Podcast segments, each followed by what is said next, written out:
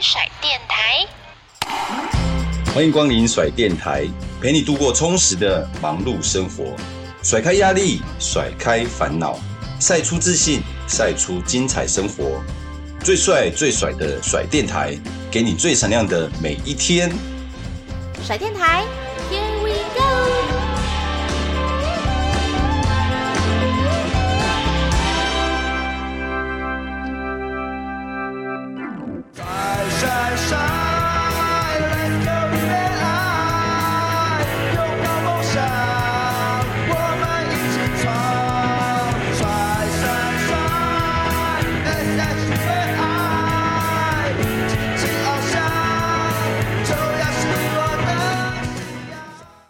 二十年的棒球旅程，周思齐的棒球人生。那今天呢，非常的荣幸呢，我邀请的这个好朋友呢，是我们在职棒非常有名的呃球星哦。遇到他，我突然呃口急了，讲不出话哈。那我们来欢迎周思琪周董。Hello，各位朋友，大家好，家德哥好，我是思琪，我是在中职闯荡二十年的球员。好，我相信今天周思琪就不需要我花太多时间，因为上维基百科或者是网络搜寻一下，应该就会有很多关于思琪的资讯。那我先简单讲一下，为什么我今天想要访问思琪哦，除了在过去这些年来呢，跟他有一些交情以外呢。我相信呢，思齐的人生跟他的棒球生涯的故事啊，很值得今天我们用一集来做一个访谈。那或许呢，对思齐的了解呢，我们可以透过这将近半个小时的时间来了解思齐呢，他的人生走到现在有哪些值得我们借鉴，或者是他的成功的关键。呃，是不是值得我们学习？又或者是我们怎么样来成为更好的自己？然后呢，来透过这一集的访谈来找到一些答案哦。那我想先请问一下思琪，就是对于你会打棒球，因为毕竟一定是从小少棒开始一路打到职棒。那这一条路呢，你可以简单的跟听众做一下一些回馈，就是你怎么会一路打棒球打这么久，然后你的棒球之路简单的介绍。是我刚开始接触棒球，因为我出生于花莲嘛，然后花莲有很多呃很厉害的职棒球员，比方说陈奕迅，哦，假日飞刀手，王光辉，哦，OK，万人迷，对。然后还有我们的巴塞隆纳银牌的英雄王光熙哦，王光熙我知道。对，然后我们那边盛产出很多很多的那个职棒球员，所以从小就看这些前辈。对对对，从小就看着他们嘛，我就觉得哇，打棒球怎么可以这么帅？那个帅度，我用一个呃，他们返乡的那种荣景跟大家分析一下，就是他们那时候回来花莲的时候坐火车嘛。然后有吉普车，乡长派吉普车去接他们，然后先游乡游街。哦，然后我们就站在就是在后面跟着他们一起跑。哦，然后就觉得哇塞，打棒球可以打成这样，真的是超帅的，而且还有那种花圈的嘛，对，然后会一路跟着他们，然后吉普车这样游街，然后相亲就会丢一些什么，比方说红包啊、食物啊，就丢上那个车上去哦，哦，然后大家就好像总统一样。哇。这样子，然后最后最后就到他们家嘛，然后然后会举办一个类似可能是乡长请的那种板凳啊，然后哎就在那边吃饭，然后我们跟着对流水席，我们也跟着一起吃，然后他跟着他们一起庆祝，然后其实我也不知道在庆祝什么。但是在你小时候的记忆就觉得很酷、很帅、很帅。我说哇，我也要跟他们一样，我也要成为职棒球员。OK，好，所以这一点呢，我大概可以 echo 一下，就是当一个小小周思齐看到了他的大前辈能够得到这么多的光荣，被乡长、被乡亲给拥戴，所以呢，在你的棒球梦呢，应该也种下了可以呃荣归故里，然后呢光荣自己的故乡这样子的思绪思想来打棒球，应该这样没错吧？小时候是这样子啊，因为小时候其实也没有那么多那个去想到未来嘛，就觉得哇，这个偶像真的超帅。那小时候会塑形出你想要的偶像嘛？那职棒球员就是我当时塑形出我想要成为的呃标杆，就是这样。嗯、OK，所以我可以再补充哦，其实我读高中开始看呃兄弟啊，其实我是第一代的兄弟，因为呃包括陈奕迅、洪一中、李居明、王光辉，对，那王俊朗哦。我这些大概都是对，甚至呃刘一传哦，我大概都知道，甚至外籍选手路易斯哦，我大概也都是在呃将近三十几年前，我就是。呃，兄弟的球迷，那个时候周思齐，那三十几年后呢？呃，还是啊，一定要这么说，绝对是的。虽然我的故乡在台南啊，哦，都不好意思跟人家讲说，因为自己住台南，人家说你是统一的嘛，那我就说，呃，你这样身在曹营心在汉的。呃，没有，今天终于揭开这个谜底，我是象迷哈。好了，都爱都爱，对对对，好，所以呃，听得出来，思琪在这个棒球的道路呢，是因为小时候。呢，看着这些职棒球星的前辈的车尾灯哦，一路往前呐，哈。好，那你知道有这个梦想，可是我要问的第二个问题就是，那如何在职棒圈，或者是在这二三十年的一路从造棒打到职棒这些生涯，你觉得你怎么比别人更有毅力、更有勇气，甚至更有竞争力？这一点可以稍微跟大家讲，因为毕竟球场好像也是职场，我们怎么样让自己变得更好，被看到，被老板、被球迷看到？这件事情你怎么做到的？哦，我能够打职业二十年，它是有嗯、呃、有那种年表可以去寻说，哎，你怎么会成为职业球员嘛？因为要当职业球员非常难，它比当医生、当会计师还要难，就是那个录取率跟这个考上的及格率更低，更低，非常低哦。哎，有一个呃公司大概可以算一下，比方说台湾现在目前中华职棒三十三年嘛，对。然后登陆的本土球员，从以前到现在一千一百个还不到。哦。然后台湾的人口，台湾人口两千三百万嘛，对，假设。除下来，除下来，然后呃三十三年的中华职棒，对，然后二十年的年资，对，那所以换算下来，我是比北极熊还要稀有哎。哇，所以各位听众当这样子讲，应该可以理解哈，因为医生或许全台湾还还有好几万人，对。哦，球员才上千个，一千一百个本土，对，对，而且还能够长青永续活到现在，对，然后还没有退下来，我真心觉得不容易啊，真的是稀有动物啊，对。对，所以我必须要有一个理由来解释我为什么可以打到现在嘛，呃，可以这么说，就是因为你知道很稀缺，所以你要更独特，或者是更坚持嘛，还是有什么内心的秘密？因为有一些，比方说职场上面的坚持，职场上面的一些鸡汤，都很难去解释为什么可以打到二十年呢？对对，其实我后来思考了一下，我觉得要塑形出一个周思齐，他必须要耗尽所有的社会资源，还有很多很多人的帮助。比方说，像我念高中，我念的是私校嘛，对。然后那个学费是非常贵的，在高苑工商，在高雄，在高雄，那时候就离乡背景的，离乡背景嘛。然后我们念书不用钱，哈哈。如果要钱的话，以我家的资源是没有办法这样念下去的。OK，因为你是棒球队嘛，对，棒球队全额补助，对，全额补助，对，学杂费、生活费、起居啊，然后甚至是像有一些零用钱都有。所以如果要以我的家庭背景来去负担这三年的学费，还有一些打球的器材，那器材很贵。是。像一个手套啊，比方说一个棒球员，他可能要两个手套到三个手套，是。因为你在高中的时候你还没有定型嘛，嗯哼，还没有办法确定说你是要走攻击手还是要走投手，甚至你可能还要当捕手，是，而且一垒手的手套也不太一样，嗯哼，所以我们要准备一个人大概要准备一个球员大概准备到三个手套到四个手套，啊，一个手套五千块，哇，所以你是没有那个资源可以去买这些，然后还有球棒哦，对，还有钉鞋哦。然后还有布鞋哦，哇，还有衣服，买下来很可怕。对，所以刚刚你讲到，就是说，呃，可能社会资源花在周思琪的身上，其实是非常的多。对，所以所以要这个解释，应该是说，要打造出周思琪，他必须是要用很多的资源才能够塑形出累积累积。成为周思齐，所以周思齐是社会打造出来的。OK，不是周思齐塑造出来的。你是稀缺的资源，而且又算是一个公共财的概念。对，公共财。OK，所以你你有这种心态，所以但是有些人还是可能三年五年就消失了，但是你能够走这么久。一定有你以终为始嘛，因为你想的比较远，你会觉得哎、欸，珍惜自己。就像我的呃，算是也是直棒的偶像会去看的，就是铃木一郎嘛。我每次演讲我都说铃木一郎小我十天。那铃木一郎的这个生日是一九七三十月二十二。那请问吴家德生日几月几号？哇，大家就会猜出来哈。那我就说记得，那有猜对吗？呃，对，当然都有啊，数学不错嘛。因为减十天就是我的生日啊。OK，那您的生日我也知道，十月二十六啊，对不对？对对对，所以我是加几天，加十四天，但是再加个很多年啊。好，好，所以回过头来，呃，我要讲的就是那个内心戏。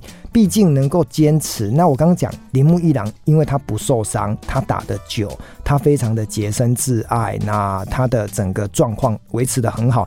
呃，我本来也也以为他会打到五十岁哦，可是真的能够打到四十五岁、四十六岁，都已经非常的了不起了，对不对？对。那我相信，呃，思琪，你在这一条路上，除了自己把健康顾好，你一定还有在哪一个领域，或者是哪你的这个心智成熟，因为你写了一本这个心智锻炼的书嘛，哈。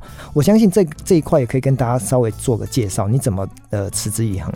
呃，我觉得持之以恒这个动作就是。最难的了，说起来很简单，可是他做起来是最难的。呃，对，那怎么样来觉得说哦，对，他很容易，呃，说起来很容易，但做起来很难，做起来很难。比方说，像打球，像我们职业球员，呃，一般人看到的是六点半、六点三十五分开始比赛嘛，是。可是我们十二点就要到了，中午十二点。对，包含自主训练、治疗啊、热身、赛前练习，然后赛前会议。然后在赛前练习，就是要准备六点三十五分的比赛之前的赛前热身练习嘛。啊哈。所以你大概要十二点就到，可是十二点到的话，它是团练。那你想要再进步的话，可能你要提早一个小时，甚至是两个小时嘛。你自己的自主训练。对对，所以你要想一下，一年的比赛有一百二十场，是。然后我们还有加热身赛，将近三十场，所以是一百五十场。是。然后我们还有一些自主训练，或者是呃队内的红白对抗赛，加起来一整年下来哦，就是三百六十五天，一半都在比赛跟训练了。对。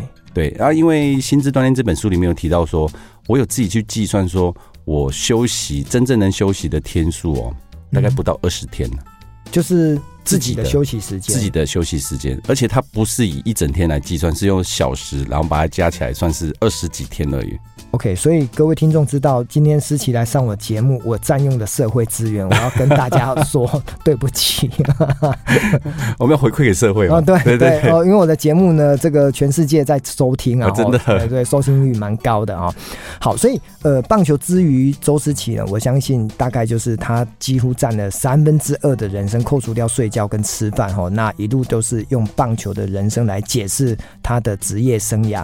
那我接着再问一下呃，思琪呢？你在这个棒球算是前辈，那你要怎么给后辈的这些想要投角阵容或者是出人头地的这些年轻选手一个什么样的建议，或者是给他们什么样的指导，他们才能够跟你一样，甚至呢，你也期待他们能够青出于蓝，更胜于蓝。呃，我觉得要有三个认。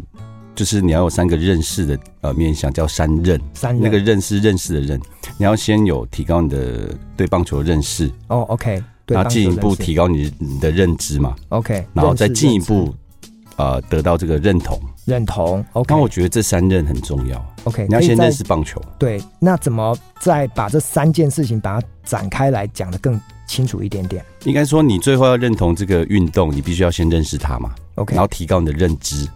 OK。对，然后进一步认同，才会去执行嘛。你要在执行之前，你要对这个运动的认识。比方说，很多人会拿台湾、日本，然后甚至美国这样子去比较。嗯哼。可是这很难比，因为美国跟日本的环境跟台湾是完全不一样的。那你要怎么认识台湾的环境？比方说硬体设施。OK。所以我们呃近几年社会一直在吵，比方说新竹棒球场啊、大巨蛋啊这些嘛。啊，这些球场硬体的一些议题，那你要先认识啊，因为这些议题在美国跟日本是不会发生的，嗯，可是，在台湾会发生。了解，你要先提高你对台湾棒球的认识，那个面度嘛，那个面向你要先知道，你才可以因地制宜的去计划说你要怎么在这个硬体设施下去执行你的职棒生涯。嗯哼，因为像我们球迷的位置是坐在上面嘛，对，然后球员在下面打，那球迷看到的是草地就是绿绿的。然后没有突突的，就觉得很平嘛。对。可是踩的是球员哦，去扑球的是球员。OK。只有扑下去的时候，你才知道说，哦，那个被石头撞击的疼痛感在哪里。哦。所以你要先认识 OK 你的场地，提高你闪开这个石头的认知。哦，就是环境就能够了解，不然的话很容易受伤。对。那当你对这个环境有了解的话，你才可以进一步得到这个呃环境对你的认同嘛。对，因为你会避开这些会使你受伤、呃、受伤的地方。OK，然后你也会提高你会进步的地方。OK，对，所以就像《孙子兵法》讲的“知己知彼嘛，百战不殆嘛。嗯”对，所以你要先知道你的对手.你自己的环境，然后你才可以在这个。你的职场甚至是会让你有可以在这边活得比较久，对，长治久安，对，长治久安，嗯、永保安康，对啊，因为运动选手最怕的就是受伤，受伤，对啊，就像那个球场，你一扑下去，你职业生涯就毁了，就毁了，真的。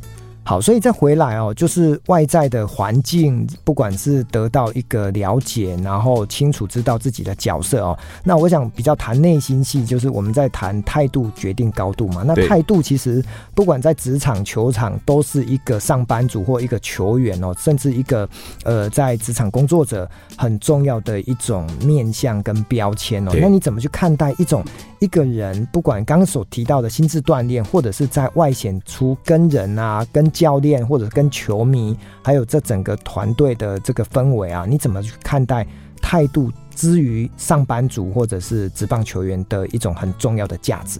嗯，我觉得职棒球员他是一个社会的投射，像棒球运动，啊、呃，不知道大家还记不记得红叶少棒？我记得在台东，在台东嘛，红叶少棒这支球队啊。呃，整个事件，比方说冒名顶替啊，然后跟日本队厮杀到最后拿了什么冠军之后，啊、好的坏的事情都结束的时候，他们那时候的校长他有语重心长说了一句，就是说棒球真的是人生的缩影。嗯哼，所以台湾的棒球它代表是社会的环境塑形出的一个载体。嗯哼，就像你要塑形出一个呃棒球员，因为投入的资源是多少，然后你对他的。呃，情感的投射有多少？比方说，像我们打国际赛，大家都在骂嘛。哎，台湾的棒球怎么那么臭，怎么那么差？成绩在国际上为什么都打不出来？嗯哼。但是大家试着去想一下，台湾差的只有棒球嘛？嗯哼。我们电影拿过奥斯卡吗？嗯哼。我们的音乐拿过葛莱美吗？嗯哼。我们多久没有拿到诺贝尔奖了？所以你要投射，把这个情感投射在中华城棒队拿到世界第一，或者是进入国际的舞台去厮杀。这就是我们社会对棒球的一种投射嘛。嗯，我们想要成为什么样的人？对，我们需要有一些发泄的地方啊。就我觉得棒球其实是。呃，国人去发泄的一个地方，懂了，懂了。好，所以呃，就是刚提到的，不管是在态度或者是在行为当中哦，呃，你因为一路打到现在，那在态度的一个价值观，有没有在你的人生的认知里面呢？不管从少棒一直到现在的直棒，在这些改变当中，或者是在成熟过程里面呢，有特别值得跟听众拿出来分享的一些点？我一直以为在。打棒球的过程当中，从少棒、青少棒、三级棒球，一直到进入职业，我一直以为努力是必然的，或者是他一定要呃这样子做，你才可以成为职棒球员。其实他不是全就是说呃努力是个基本，没错，基本它是基本没有错，但是它不是全然。OK，那可能还要再加诸于更多的什么因素才能够成功，才能够被看到。你包含还有选择嘛？你的选择的方向，哦、比方说你选择呃训练的模式，它适不适合你、嗯、？OK，对。如果你一直要去跟呃很优秀，比方说你要跟王建民比，OK，王建民是投手啊，对，我是打者，OK。然后我一直要跟铃木一朗比，OK，铃木一朗是技巧派，OK，啊，我又哦。跟他的属性不太一样，了解。所以你的选择方向要找到一个你自己属于你自己的一个舞台。我可以这样举例，就是说，比如说你的教练或者是你的指导的一个师傅，呃，可能也会选择不同的人来指导，可能也会得到不同的结果。对，对，对，那当然你自己本身也要去找嘛，对，找那个你自己的属性合拍的，嗯、对，合拍。比方说教练有很多个，对，那这个他教导你的真的很适合你吗？嗯哼，对啊。那你自己在做学的这一个呃技术，真的很适合你吗？自己要在这个过程当中慢慢的去寻找嘛。那我觉得选择其实很重要。OK，好，所以就是除了这个基本的态度，然后在人生的道路当中呢，选择你要向左转、向右转，甚至呢跟谁一起努力，然后来合作，甚至找到一个贵人啊、教练，这些都是人生到越后段能够看出成功跟失败的一个差距。对，好，那我们再拉回来讲哦，比较属于轻松一点，或者比较属于在棒球场外哦，因为毕竟很多人呢，好像说啊，棒球选手呢就是只会打棒球嘛，可是思琪呢不只是会打棒球，还出书。还写作哦，那一定呃能够当作家，一定要大量的阅读，也能够透过呃逻辑思辨呢，才能够写出一本好书。那在这个过程当中，呃，思琪，你可以跟大家讲，刚刚已经讲到了，时间这么有限，对，可是你还能够写书，还能够做你其他棒球以外的工作，这些事情在阅读写作这一点，你怎么去看？怎么找到兴趣，或者是呃是误打误撞，还是也是从小的兴趣呢？我觉得都有哎、欸，都有。呃，跟大家讲一个很好玩，就是呃，像我们职业球员嘛，常常会，比方说呃输球的时候。网络上面就会很多推文嘛，哈，对，那你不免俗的还是会看到这些推文嘛，酸民的推文，对啊，P T A 推文啊一堆啊，一个晚上就爆量这样子。比方说，如果我被三振三次，哦，那个推文是爆量出来的，你想躲都躲不掉。OK，有时候看到这些文章就又气又好笑啊，啊哈，对，看完说哇，自觉的惭愧，好厉害，写的文章真好啊，所以我就看到这些文章之后，我就决定我要努力写文章。哦，就是反而就被这些酸民刺激到了。对，然后我要努力写文章，我要证明，嗯，球不是谁都能打，但是文章。是谁都可以出的。oh,，OK OK，所以呢，你证明就是说，这个呃，写作是普罗大众都可以做的，对对对。但是职棒球员就像你刚刚讲的，只有一千一百人嘛。对，棒球不是人人可以打，但是写文章是谁都可以写的。哦，okay. oh, 好了，好，所以今天如果 玩笑话了，玩笑话。不不过这也是真实啊，因为我们从小就开始小学就写作文嘛。可是回过头来，呃，很多人出了社会是再也不写作，再也不阅读哈，这个我觉得蛮可惜的。但是呢，思琪透过过了棒球的努力，也透过了写作的。呃，能力的提升呢，让自己呢有更多面向被看到。我觉得这一定是在自己内心呢隐藏着一种种子，就是说，嗯，我不只是呃棒球杰出呢，我在其他的领域，这好像是说有一点斜杠，但是又有第二、第三专长这样子的概念哦。哦，那再回来，呃，我们待人接物，因为我。呃，长期以来啊，我非常喜欢交朋友，那也认识了很多的人哦。那在人际沟通、人际交往啊，我真心觉得过去这些年啊，我跟思琪不管通电话、传代，我觉得都是非常的温暖。那我这边呢，也问一个关于人际沟通比较好的话题，就是说。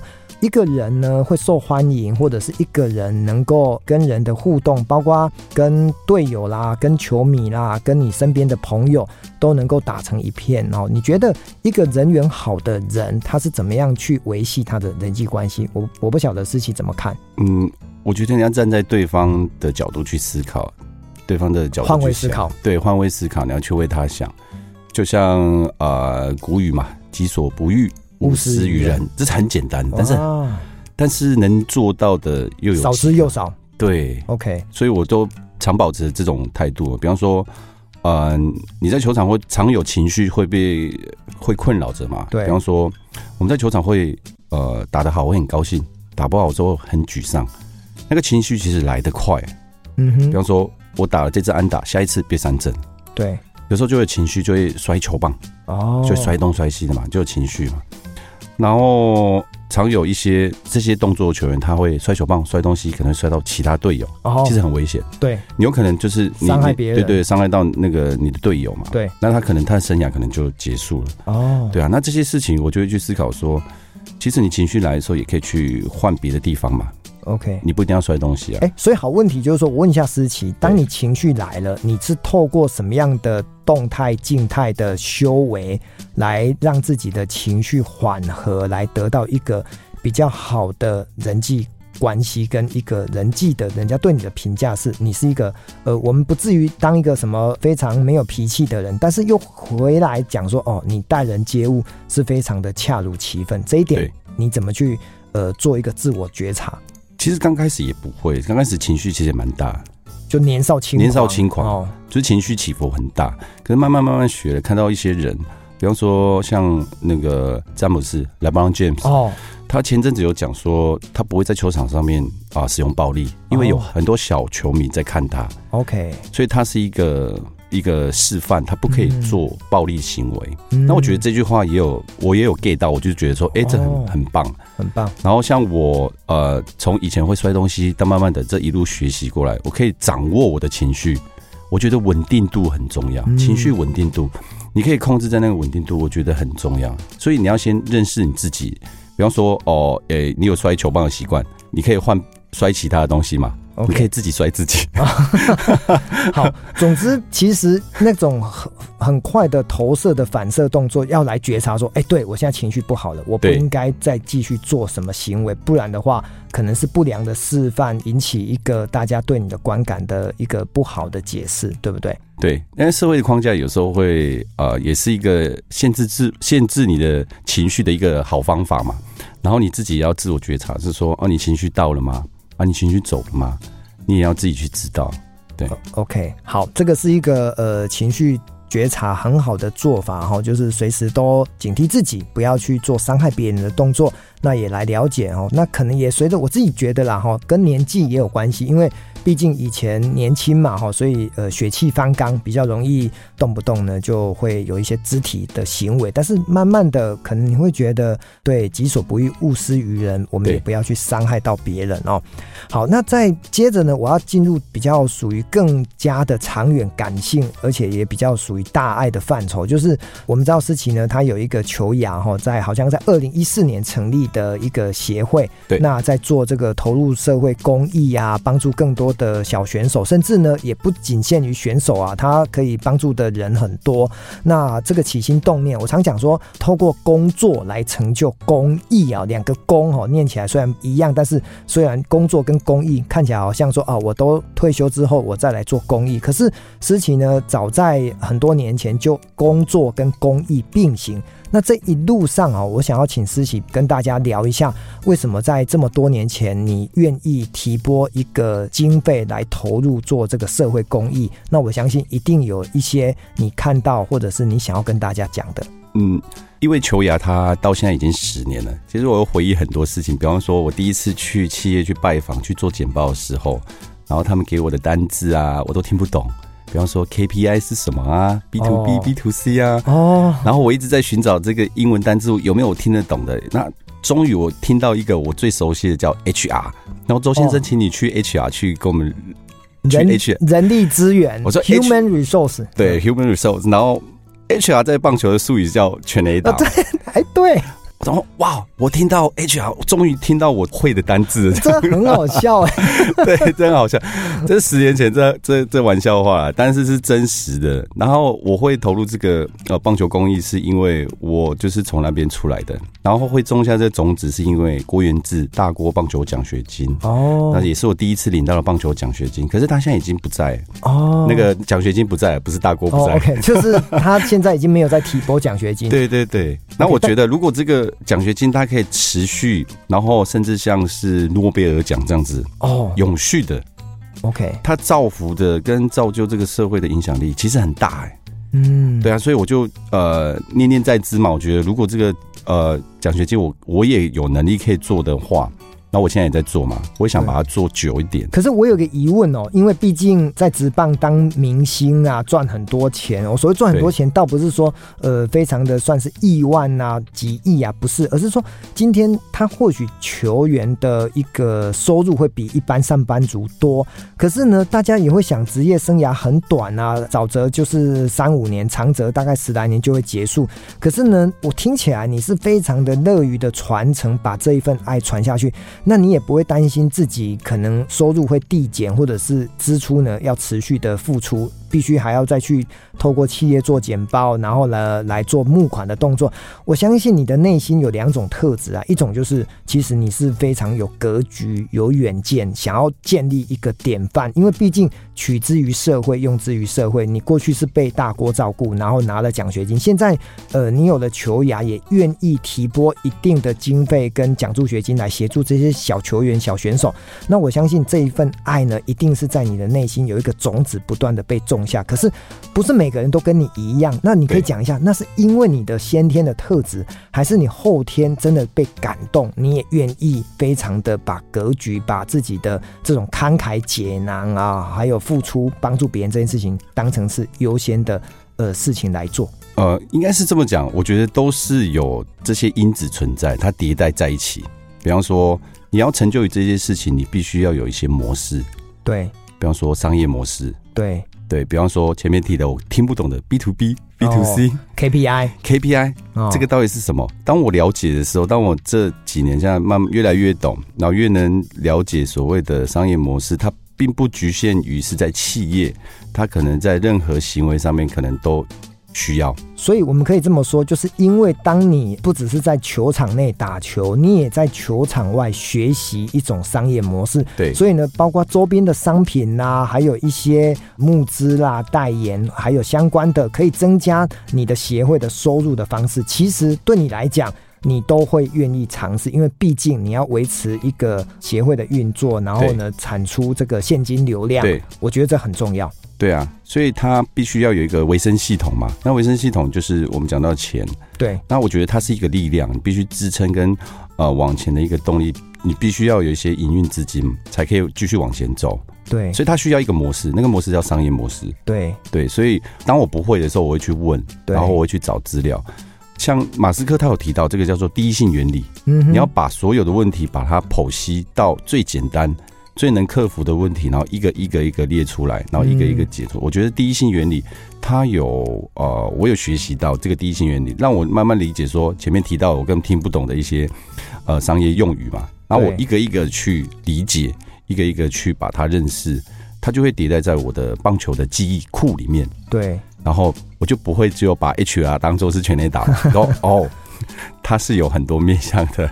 了解，所以再拉回来讲，我这边也跟听众分享一个小故事啊。因为在一年前呢，我有一个台北一个医生啊，他的孩子非常喜欢兄弟嘛，哈，所以就请这个思琪呢，我就请思琪呢，就签了一颗球送给这个读高中的我这个朋友的孩子哦。那因为我这个朋友呢，其实他是一个台北非常有名的医生哦，他看到了。呃，思琪的签名球啊，他就问我说：“哎、欸，嘉德，那我知道思琪有球雅，那我可不可以来做一些捐款？”哇，后来呢，他非常的阿萨里呢，就汇了一笔为数不小的金额啊！我真真心觉得，我也很替这个球牙呃跟思琪感到开心哦。所以其实这一集呢，我也想说，呃，透过我们这边有这么多几千几万人，最好都能够听到这一集，然后大家呢，呃，或许去看我的这个呃节目的说明栏哦，那也可以看到整个球牙的历程，跟他现在正在做的哪些事情。如果有机会的话，我都鼓励大家。呃，一起来参与思琪的这个球牙的相关的专案的活动，呃，也是我自己的私心，也是我想要帮助思琪在未来这个，因为毕竟人都终究会离开职场，离开球场，可是呢，这个永续经营啊，这个。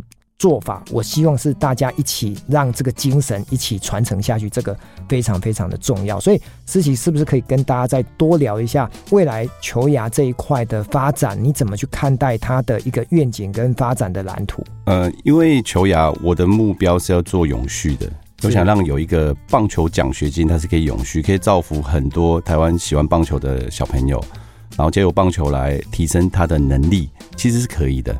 然后，因为我现在的对一些商业的用词的认知度慢慢提高了嘛，所以我不会像第一年去做简报的时候那么不清楚。所以，如果有需要的朋友啊听到这一期，我可以去登门去拜访。OK，对，因为我听得懂 B to B、B to C 的。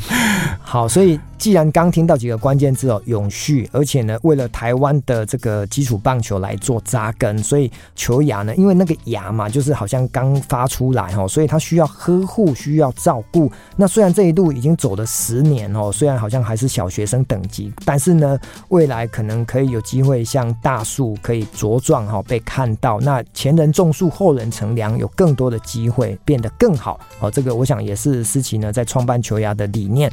那那最后一个。呃，问题啊，我想节目进入了尾声哈，我想要问一个关于思琪的人生，因为我算是一个感性，也算算是一个理性，我是天秤座的哈，所以呃，有些时候做事非常的理性，但是做人呢又很感性，所以我今年已经五十岁出头了嘛，我总是会想说，我活着不管我要活到几岁，一定要对社会有贡献，或者对我身边的人能够产生价值哦。所以我竭尽所能的思考是自己人生还能够为别人做什么哈，这是我现在觉得我活着很重要的意义跟目的。那回到思琪的身上，或许思琪呢也小我很多岁，可是走过了大概四十岁哈这样子的一个年头，回过头来，不管是回顾跟前瞻，思琪怎么去看待自己过去的呃四十载的岁月，那跟棒球为伍，又能够看到未来，如果我们人生都能够活到八十岁，那还有下一个四十年，那你怎么有一个期盼跟对于人生的未来追求，还有什么目标跟梦想，可以简单的跟大家做个说明？嗯，当然，对于球雅有很多的计划跟目标嘛。我们下一个计划是进球场，进球场就是我们想把球场啊、呃、把它弄干净。那所谓的干净，并不是代表说没有垃圾。那它除了没有垃圾之外，可能还要捡一些石头啊，或者是呃除草啊这些针对棒球的捷径来去做的一个计划，然后会媒合一些企业来去支持这个活动。然后它是比较属于小型的，就是一个一个一个区域这样子。然后这个启发是因为近滩哦，近滩近滩的给我的一个启发，所以我要进球场，我反球诸己嘛，回归于自我本体的时候，哦、因为近滩它是一个很大的议题啊。对，因为呃海洋的捷径就是你每一分钟就是进入海洋的垃圾是一公吨。哇，所以像我们大家去进滩，假设进一个小时六十分钟。这全世界就有六十吨的垃圾又进入了海洋，嗯，你是你是用不干净的，OK。即使那个区域干净了，它大概啊、呃、过两个礼拜又很多垃圾，因为海洋垃圾太多了。了解，所以就会有一个反思嘛，就是说，哎、欸，我们从自己开始啊。那我最常去的地方就是球场，我先从球场用干净嘛。OK，所以你刚讲到的进球场就是进入球场，那第二个进是进干净的，先进嘛，进球场，然后。进球场，对对，干净的进，对，就是进球场之前，我们把球场弄干净。OK，对，这是下一个球员的计划。OK，对，然后我，但我自己个人的计划，呃，因为我已经打二十年了嘛，已经已经是已经是球员的末期了。可是呢，这个价值跟贡献还是依然很重要啊。对，但我一直在试图要解释说，我为什么会很喜欢这些运动。比方说，我会排除一些压力，像假球啊、黑金啊、嗯、白手套这些，对，或者是球场上面压力。我为什么一直一直要待在这边？因为其实有很多人放弃嘛。是，我一直试图想要解释这个原因到底是什么。然后我又最近又重新看了一套漫画，叫《灌篮高手》哦。然后我看到了，呃，里面有有有一幕是说，呃，樱木花道刚打篮球的时候，刚接触篮球，那时候他也不会嘛，可是他的身材的那个天赋很好。身体天赋很好，然后那个呃柔道部主这样去找他，叫青田龙彦，就就就希望樱木花道加入他，是，他就问樱木花道说：“你为什么不加入我们那个柔道部？你一定会成为世界第一。你打篮球不一定。” OK，对，他说：“你加入柔道部一定会世界第一。”可是樱木花道刚刚讲说：“我喜欢篮球。”OK，就是这么简单，就是这么单纯。嗯，你喜欢这个运动，你喜欢这个工作，你喜欢这个人。你就会为他去牺牲你的时间，牺牲你的啊、呃，要想要再跟他一起的这个过程，想要成长这个运动的过程，你会牺牲掉很多，你会选择，你会在所不惜，在所不惜，就是这么单纯的本质。我喜欢棒球，所以我会致力于棒球。所以，即使我啊二十年的职业球员生涯结束了，我还是会一直为这个棒球这个事业来努力到终老。对，一定会。然后甚至打球，我也会打到老。OK，这个运动，然后当球迷也会看到老，就不会变，因为我喜欢棒球。就是当你在做你热爱的事情的时候，你不会把自己呢限缩在一定的年纪。当然啦，呃，年纪有体力，可是回过头来，呃，你可能有机会当教练、指导选手，或者是有更多的一个棒球大使这样子的身份，来在国内的这个职棒，甚至全世界来推广棒球。我想这是你终身的使命，应该这么讲，没错。对，因为我觉得台湾人对棒球的认知度其实蛮低的啊。棒球它可以带给你的周边产业链其实蛮多的哦，不是只有当教练。那当然，我常常被人家问啊，就是说你退休是不是要当教练？这很直接嘛。可是如果你在美国、在日本，他不一定，他会问你说，啊，你除了棒球之外，你还要学什么？哦，在你的过程当中，人家就会这样子问你。可是台湾不是，就说，哎，你不打棒球了，你就是去当教练或当球评，当球评就是这样。其实，在国外没有，他们很多，他们面向很多。你可以当球探呐、啊，可以当裁判呐、啊。嗯哼。如果你大学是主修经济学，你可以去做啊呃数据分析啊。OK。对，所以它的产业链是很大的。那因为台湾的棒球算是属于开发中，嗯哼，我们还没有到顶部。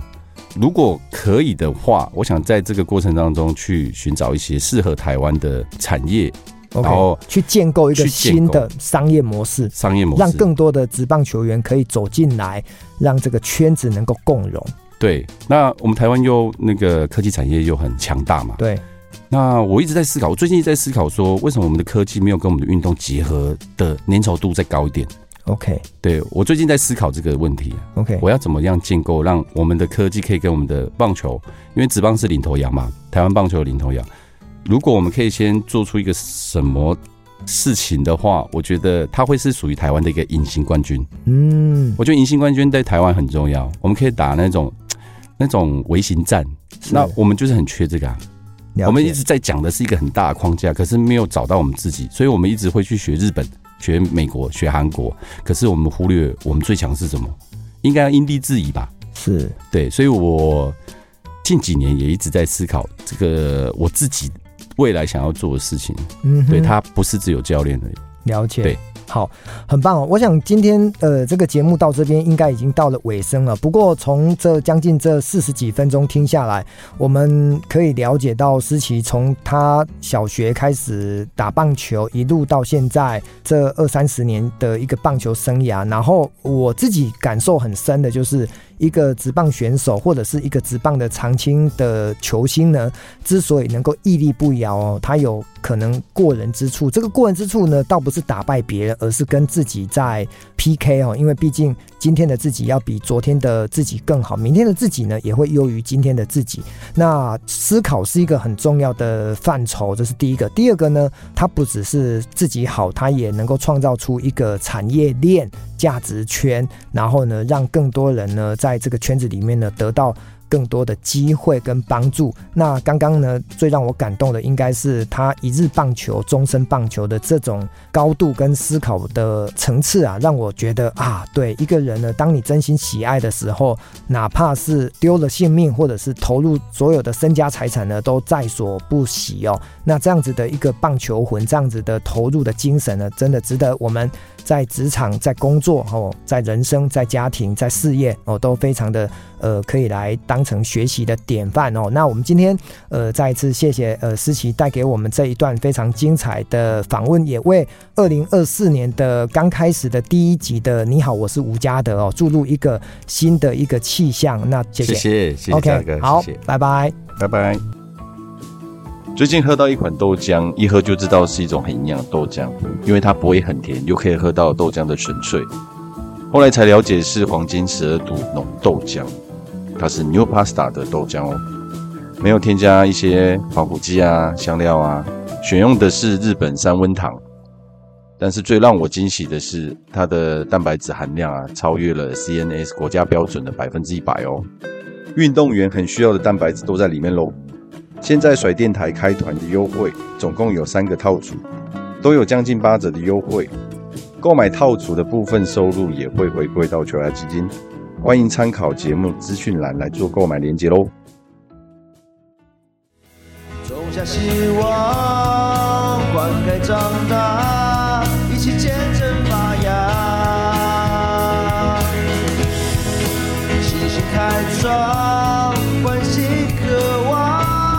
人生新的赛场，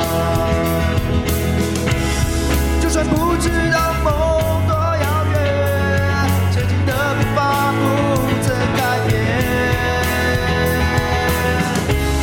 相信只要能携手往前，就能抓住希望的光点。